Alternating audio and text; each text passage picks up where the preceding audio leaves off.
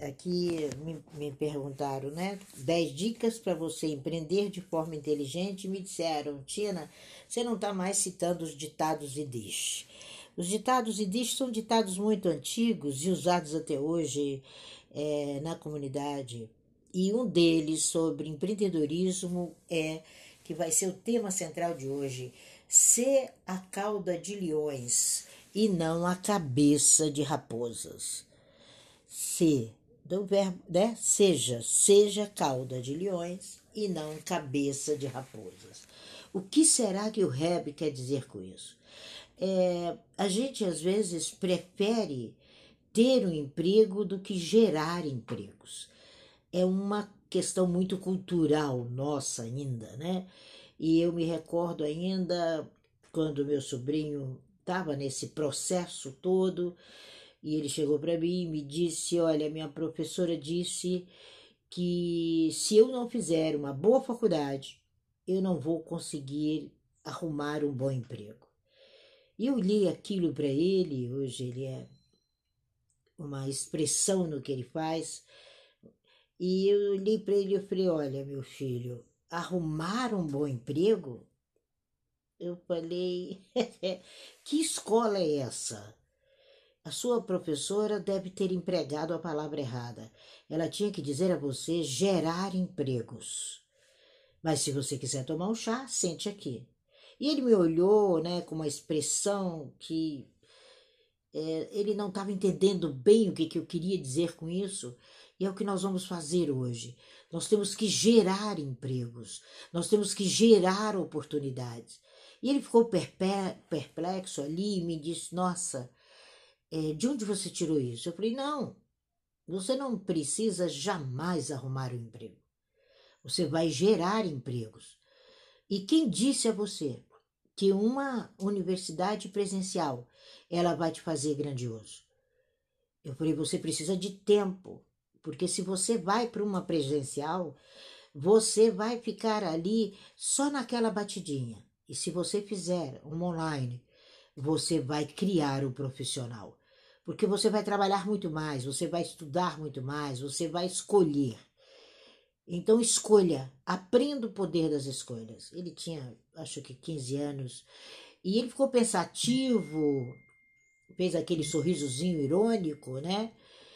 E falei para ele: respeite o seu estilo de vida.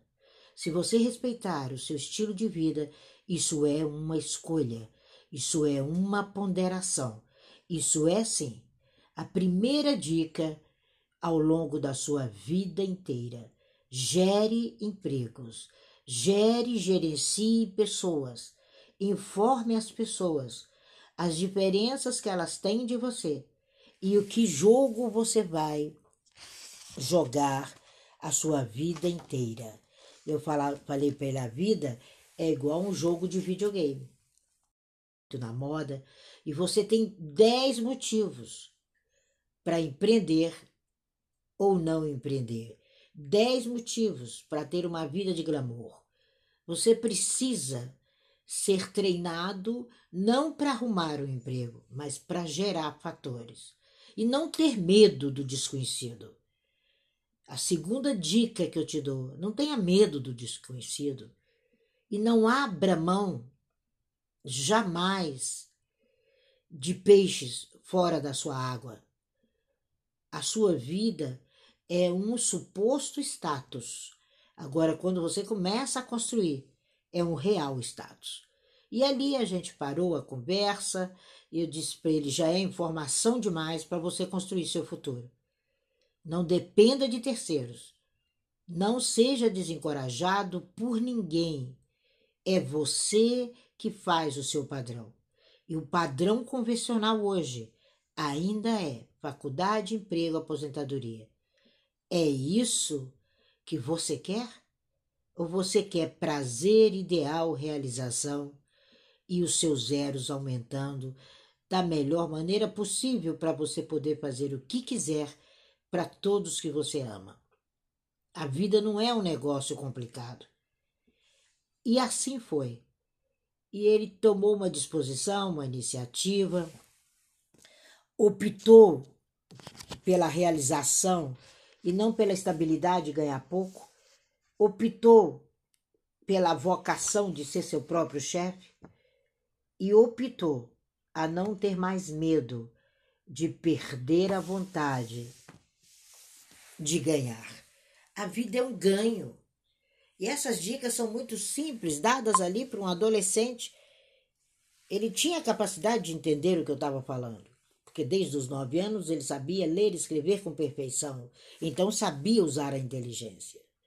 E quantas pessoas hoje, de forma desinteligente, seguem um modelo vigente, ultrapassado, repleto de valores contraditórios, distante da realidade, e não aproveitam absolutamente nada e se estabelecem ali, de uma forma no ensino formal, num local formal, num mundo totalmente formal. A primeira coisa que nós aprendemos é escrever e ler. E com esse avanço da internet, com esse avanço que já ultrapassou rádio, televisão, jornais, né? nem falamos mais nos extintos Estadão, na extinta Folha, na Veja, que a gente esperava ansiosamente nos domingos para sentar ali no sofá e, e olhar o que passava no mundo, era o nosso coqueluche. Agora o conteúdo, a produção é online. Então, quem sabe escrever muito bem, quem sabe negociar muito bem, quem sabe falar muito bem, faz grandes negócios na web. Atualmente há milhares de jovens milionários ao redor do mundo, produzindo conteúdo, produzindo blogs, blogs online, cursos, tudo. E nós precisamos aprender a falar aquilo que nos é mais profundo. Uma das dicas dentro da escola judaica, seja profundo, estimule, compreenda o novo mundo Viva a sua parte com a sua mentalidade não retrógrada, sabe? Não se entupa de informações desnecessárias, de valores que não são seus. Ontem eu almoçava com uma turma de pessoas e ali um rapaz de repente começou a falar de casamento e tinham três amigas angolanas e, e elas dizendo como é toda a formação do casamento na África, e ela diz: Qual é o dote que você tem para oferecer à noiva? Ele achou aquilo um absurdo. Falei: Esse é brasileiro. E aí, muitos estrangeiros ali conversando, aí eu disse a ele: é, O que você tem para oferecer uma mulher que você ama? O que você tem para oferecer verdadeiramente para aquela mulher que vai ser sua esposa a vida inteira e em gratidão àquela família que a criou para você. Dote é isso. Ou você ainda é do tempo de casar e morar numa choupana? Você tem que empreender. Casamento é empreendimento. E eu, não, eu, eu me levei no impulso que eu falei, não é possível que eu vou escutar esse moço falando abobrinhas aqui. E eu falei para ele, você é uma pessoa culta? Ou você quer ter uma, uma esposa, uma família linda, para ficar na fila do INSS. Correndo atrás das bolsas família. Não, não é para isso. Então a sua oratória tem que mudar. E a mulher, ele é, mas as mulheres hoje eu falei, porque você está fora do seu nicho. Porque se você tiver no seu nicho ideal, você encontra a pessoa ideal. Então esse movimento de vida é uma pesquisa. Nós temos que parar de pesquisar nessa internet e sermos a internet. Não tem nada de excitante na internet. Aliás, quem quer confusão, pesquisa na internet. Quanto mais você colocar, quanto mais você treinar-se, quanto mais você falar, quanto mais você levar, maior é o seu crescimento de todos à sua volta. E a gente não pode se limitar mais à teoria. A gente já saiu da sala de aula. Aquelas fórmulas intermináveis do ensino tradicional não se aplicam mais.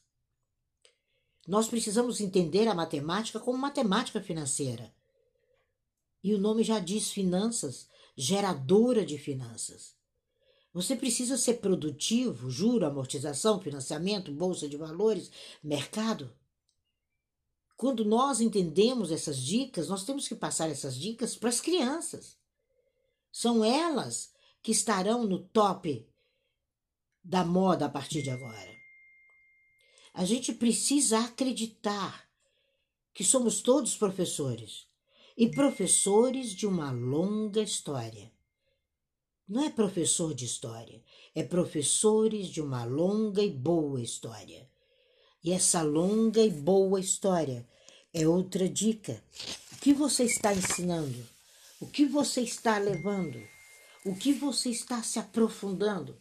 Aprofunde-se nos seus assuntos, conclua seus assuntos. O tempo de parar pela metade foi há 20 anos atrás. Depois veio a bolha. A bolha de 2008 estourou. Rompeu com o pau das barracas do mundo inteiro e até hoje tem facelas de tudo isso. E nós somos produtos estabelecidos. Nós somos vendáveis. Nós somos uma grande faculdade. Você é um relógio que não para. Você é um ingresso do melhor show. Você é a melhor comida que está no restaurante. Porque é você que gerencia a sua cartela. A sua cartela de vida, sua cartela de clientes, sua cartela de família. Não é uma cara feia, não é um preconceito. Não, é um estímulo. Nós precisamos de estímulo para alcançar o topo. E não tenha vergonha jamais dos seus sonhos. Tem coisa mais fabulosa do que sonhar? José sonhou. Ele sonhou o sonho ideal. Ele foi além. Ele não foi a quem. Ele acreditou naquele sonho. É um exemplo de sonhar estrondoso. E quando ele vai ali, ele sabia que nada o deteria. É assim a você. Quando as pessoas perguntam o que você quer na sua vida, com 40, 50 anos, tem gente que ainda para para pensar. Está naquela fase dos 15 anos, quando nossos pais perguntavam: você quer ser médico, advogado, engenheiro, economista? Você quer vender doces? Você quer conduzir um ônibus? Você ficava constrangido. E a vida não é feita de ETs. Nós somos profissionais. Nós estamos vivendo um gigantesco jogo de videogame. Só não podemos ser aquela, aqueles ratinhos de laboratório. O mundo está cheio de ratinho de laboratório. Viver os sonhos, gerar o novo, agarrar-se não aos paradigmas ultrapassados, mas o respeito à sua opinião, o respeito e orgulho de chegar aonde você chegou. É isso que nós temos que passar para os nossos clientes. Não aceite rótulos em busca de uma opinião. Jamais aceite rótulos. Ainda mais agora, nesse tempo da pandemia política brasileira, que vai ser uma pandemia Vai ser um show, um enxoval a partir de dia 20 só de coronavírus. É um matando o outro. E o diagnóstico para o Brasil, eu acho que o Brasil está com TDAH transtorno de déficit de atenção e também com uma ponta de hiperatividade. O Brasil inteiro. E nós precisamos indicar as pessoas, não para elas tomarem ritalina, sabe? Não, mas indicar as pessoas que elas lidem com as suas escolas internas, que dentro dela existem estímulos eletrônicos, que dentro dela existe uma influência comercial, industrial, que dentro dela não existem vícios. Quando a gente parar de obedecer esse diagnóstico deliberado no Brasil de um país de contraventores, a nossa energia excederá tudo. Nós somos como desportistas. Precisamos praticar diariamente o esporte de viver. Nós precisamos viver. Nós não podemos mais nos deixar contaminar. Outra grande dica pela negatividade do outro. É você o professor pela falta de vontade da sala de aula. Quem frequenta a faculdade ou frequenta algum curso, tem hora que você olha para aquela pessoa e fala: gente, mas que má vontade essa criatura está falando aqui na minha frente. É transmitir conhecimento. Nós não podemos mais ser vítima do sistema retrógrado de ensino, de vida, de família frustrada. Nós somos vibração. Nós somos presença obrigatória. Nós somos o melhor em tudo que realizamos. Sabe? Fale, admire, olhe, preste atenção. Nós precisamos prestar atenção. Não é como aquela criança que está forçada ali vendo a natureza do lado de fora da janela e presa dentro de um apartamento como um ratinho, como um hamster qualquer sem fazer nada, sem criar nada, com o olho fixo no celular, que com dois anos de idade ela se joga no chão, bate as perninhas no shopping se a mamãe dela não der o celular. Porque ela nasceu colada com o celular. A mãe não, não entendeu que estava grávida. Ela não entendeu que estava gerando um ser humano. Talvez durante o dia, alguns momentos, ela nem lembrasse que estava grávida mas do celular ela não se esquecia. Então nós temos que nos acostumar a brilhar, brilhar num ambiente que não tem competição.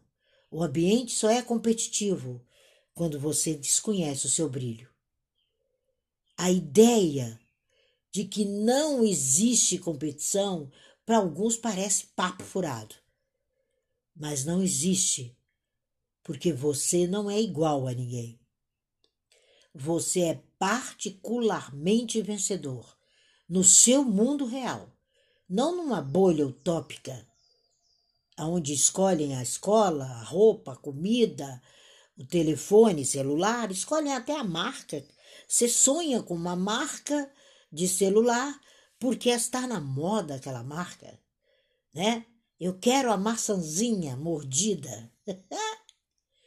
e não pela eficiência da, da maçãzinha mordida. Nós não somos sinônimo de mediocridade. Quando a gente começa a entender isso, a gente entende nosso valor, o nosso desempenho, os nossos critérios, o nosso sistema. Nós não estamos mais num sistema de ensino burro, limitado. Nós estamos fazendo parte de um grande jogo. E esse valor, ele é reconhecido pela quantidade de conhecimento que você adquire. Ele é reconhecido pela capacidade que você tem de produzir. Ele é reconhecido não pelo seu diploma, mas por quem está segurando o diploma. Ele não é reconhecido pelo lugar que você se formou. Já se teve esse tempo. Agora ele é reconhecido por quem formou. Sabe? As nossas conquistas são sonhos. A gente tem que pensar fora da caixa. A gente não pode seguir boiada. Não tenhamos medo de questionar o nosso mundo à volta. Sejamos cauda de leões e não cabeça de raposas. Os nossos sábios sempre comparavam isso é uma afirmação categórica. É ser a cauda de leões e não a cabeça de raposa. A cauda do leão é uma parte muito importante do leão. E a cabeça da raposa, uma parte muito importante da raposa. O leão ele simboliza força, majestade, nobreza. É muito interessante. Nós somos um povo que se levanta como leão. É como o leão que a gente se ergue. Não existe no mundo uma nação que se assemelha à busca do conhecimento como a nação judaica. E a gente precisa levantar leões no Brasil. Você é um leão. Nós somos um leão impregnado de mitzvot, somos um leão impregnados de Torah, de Talmud, de conhecimento. E você precisa estar impregnado do teu conhecimento. Você foi designado para ser um Israel, para ser um vencedor. O leão ele não vem do mato qualquer, ele vem de uma grande floresta. E quando ele surge e que ele balança aquela cabeça, a cauda dele vai na mesma direção. É esse leão esse leão do grupo, esse leão talentoso que é você. E a raposa, ela simboliza a dissimulação, a malícia, a traição. Por isso que a ordenança é ser a cauda de leões e não a cabeça de raposas. Nós temos, lógico, nós somos seres individuais, mas nós vivemos coletivamente. E a característica de uma raposa, ela caça sozinha, com a cabeça baixa. E o pior, ela é quase totalmente surda, sabia disso? Porque a raposa ela não escuta. Então não receie se associar aos leões apesar de que leão não anda em bando. Mas associa um leão com a sua honra, com a sua distinção. Se um leão causa, causa medo nos outros, imagina a cauda dele abanando para um lado e para o outro. E o que ele tem nas mãos? E o que ele pode fazer com as mãos? É isso que você precisa. Essa cabeça, essa honra, essa erudição. Não importa a função, amplie conhecimento, aperfeiçoe o seu senso de valor. Se você se restringir a liderar em qualquer nível, radicalmente, você nunca chegará a líder. Os horizontes acolhem as mentes mais surpreendentes. Os horizontes são para as mentes mais surpreendentes. Nós não somos pastores de tolo. De jeito nenhum. São suas próprias ações. Se você anda com sábio, você é sábio. Se você anda com tolo, você é raposa. Quando a gente assinala a cauda do leão, é para que você veja que quando ele abana a cauda, a cabeça dele está firme, está está está na prontidão de ordenança. E você sabe que ele dá ordem. Você sabe que não é ele que caça a presa. É lógico, você sabe da história. É a leoa que caça. Então qual é a sua posição na vida? Ainda está lá em Darwin? A cauda já caiu. Agora você só tem a mente. Mesmo em Darwin. E as suas oportunidades de crescimento é não se associar com gente fútil, com mente estreita, dissimulada, com raposinha. É tratar inevitavelmente de, sabe, de cima para baixo. A raposa trata de baixo para cima. Ela vai do A para o B. O leão vem do B para o A. E mais uma vez, a gente aplica esse princípio de humildade. É conhecendo aonde vai estar que você chega lá imediatamente. Sabe? A gente não mede a vida com vírgula, ponto e vírgula. Não, você mede a vida com ponto final.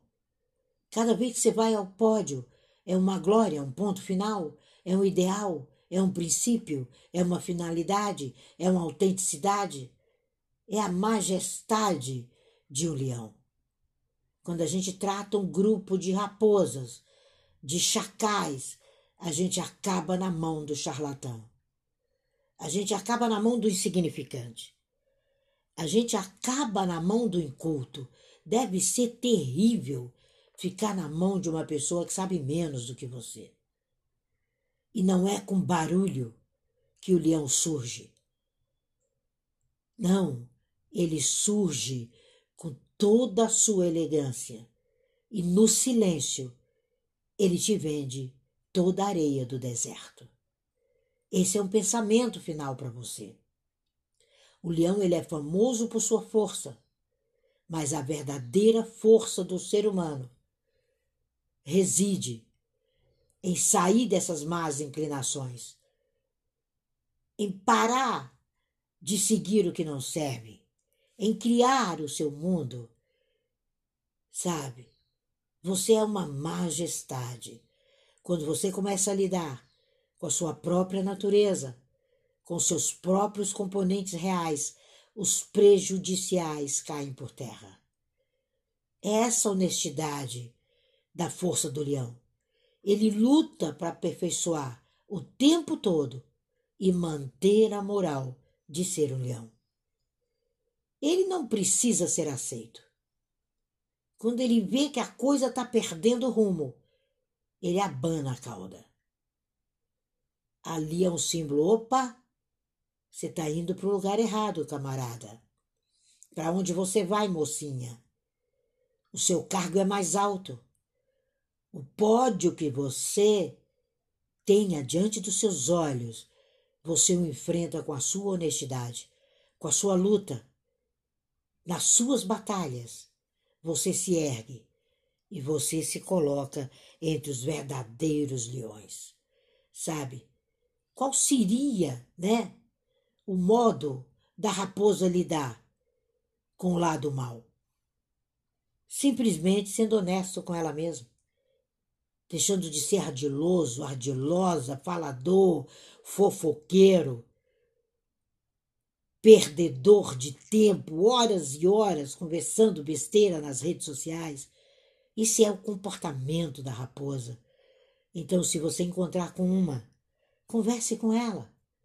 Lute para que ela entre dentro dela mesmo e emenda essa corcha de retalho chamada vida. E mostre para ela que ela pode escolher o caminho do leão, que ela pode ser sábia sim, basta ter autocontrole sincero. Saia da inquisição. Se ali não serve, deixa ir. Imagina entrar na sala onde tem uma pessoa peçoenta. Eu vou fazer o que lá? Eu vou me familiarizar com ela para quê? Para mostrar o quê? Que é uma mera conduta humana? Ah, deixa de ser astuto. Você vai sucumbir na pressão do atormentado. Todo judeu, todo cabalista é leal e comprometido, sem necessidade de sistema filosófico porque a filosofia é sua. Sem necessidade de sistema de fé, a fé é sua. Sem necessidade alguma, mantenha-se firme a despeito das suas vicissitudes. As caudas dos leões continuarão fazendo deles leões.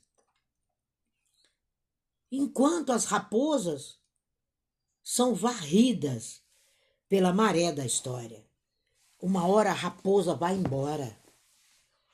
Uma hora não tem para onde ela ir. E se você se sujou com ela, você com certeza fica com a mesma marca.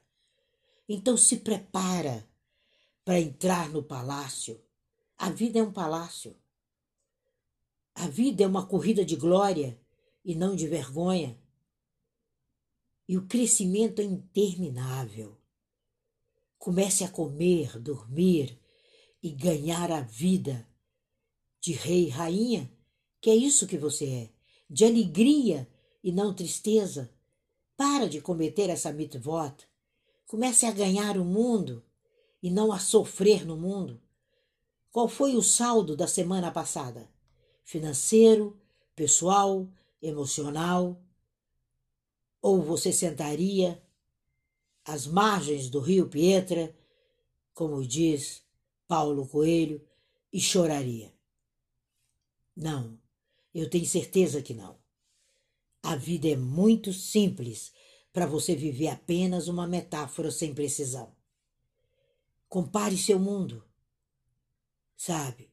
É você a sala de espera. Você está na antessala do sucesso.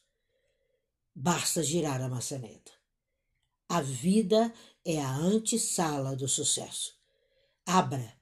Quando você abrir, você vai contemplar ali um belo palácio ou um belo calabouço.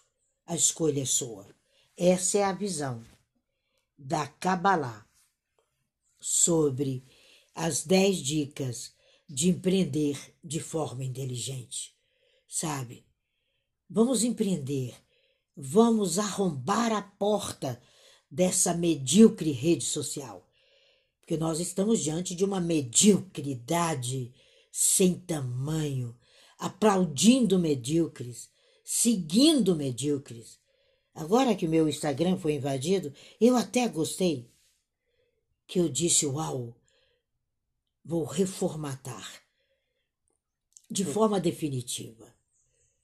E se ele volta agora até o final dessa semana, ótimo. Se não volta, é um novo tempo. Nós temos que semear virtudes para colher amor. Você tem que semear virtude para colher bondade. Você tem uma imagem surpreendente.